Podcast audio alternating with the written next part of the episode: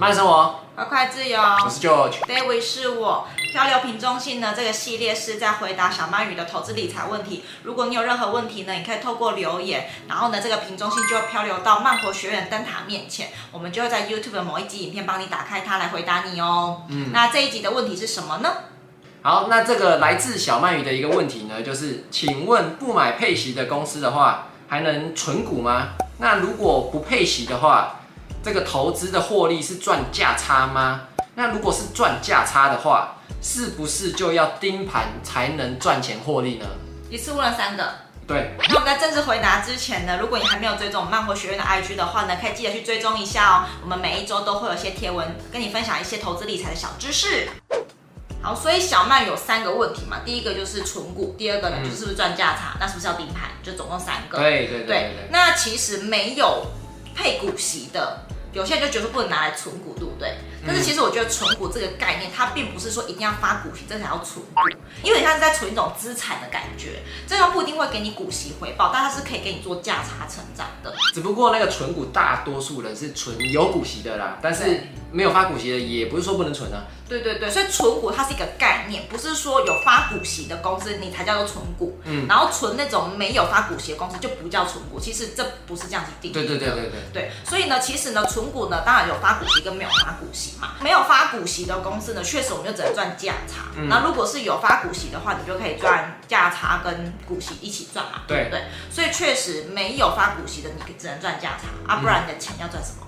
那如果是很烂很烂的公司，就是没有办法赚股息，也没办法赚价差。对，就是嗯，你可能买了之后就是赔钱的路线。对对对，所以我们会比较建议的是买一些比较优质品质好的公司会比较安全。如果你要做存股这件事情，嗯，因为你不要变成是存股骨头的股。对对，所以就就有点糟糕了这样子。然后再来是他有问到说，那如果说买这种不配息的公司，就只能赚价差，然后。嗯他就觉得说，哎，那这样赚价，他是不是应该要盯盘啊？其实需不需要盯盘这件事情呢，取决在于说你的投资策略是什么，并不是说你的这个标的是什么。对啊，对对对。对，就是什么意思呢？就是如果今天你的投资策略是比较短进短出，当冲啊这种的，就就很短线这种，然后确实你要花很多时间去盯盘。对。因为你可能要找出一个比较好的出场点之类的。对。但是如果你今天的投资策略是跟我们一样的，比如说是长期投资的这种，就不需要去盯盘啊。为什么需要盯盘？所以其实要不要盯盘？这取决于你的投资策略跟你的一些工具，看你的工具跟策略是不是属于短期的。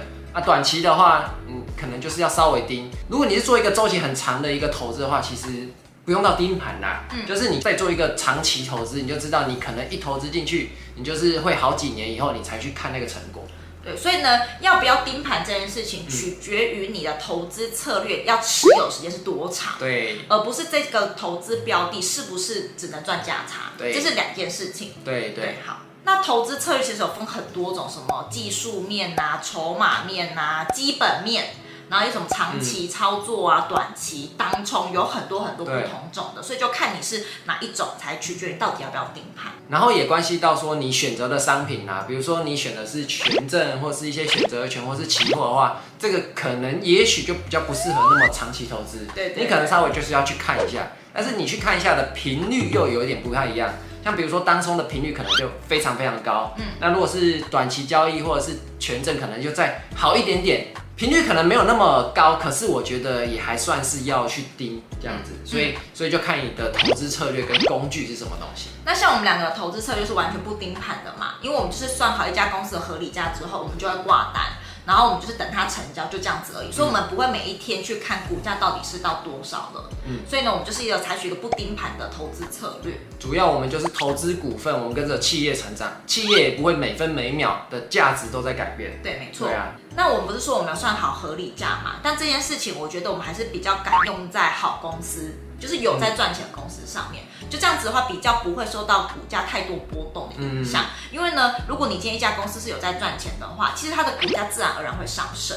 你就不用担心说哦，会不会它有一些不好的消息，或者它公司怎么了，就让你会赔钱，所以你要一直去盯着它。对啊，所以就不用，因为 EPS 这件事情就是公司有在赚钱的指标嘛，嗯、那它其实就会跟股价的那个走势图有一点像。对，EPS 一直在上升的话，它其实长期的走势股价都会是一直往上升的，嗯、所以我们就会比较安心一点点这样子。所以像是一个好公司嘛，就是长期来说它一定会赚钱，就是我们跟随着企业去成长。那像苹果公司嘛，从二零一七到现在二零二二，总共五年的时间，它差不多就是成长了大概四倍。嗯，所以就是等于说，我们投资一个好公司，它的 EPS 有在成长，那它的公司也会跟着成长。再举一个例子，就是 Costco，Costco 这家公司它也是本质的企业有在赚钱，然后有越赚越多钱，所以它的 EPS 有在上升。所以二零一七年到二零二二年，现在也是大概五年的时间，它的股价又大概翻了。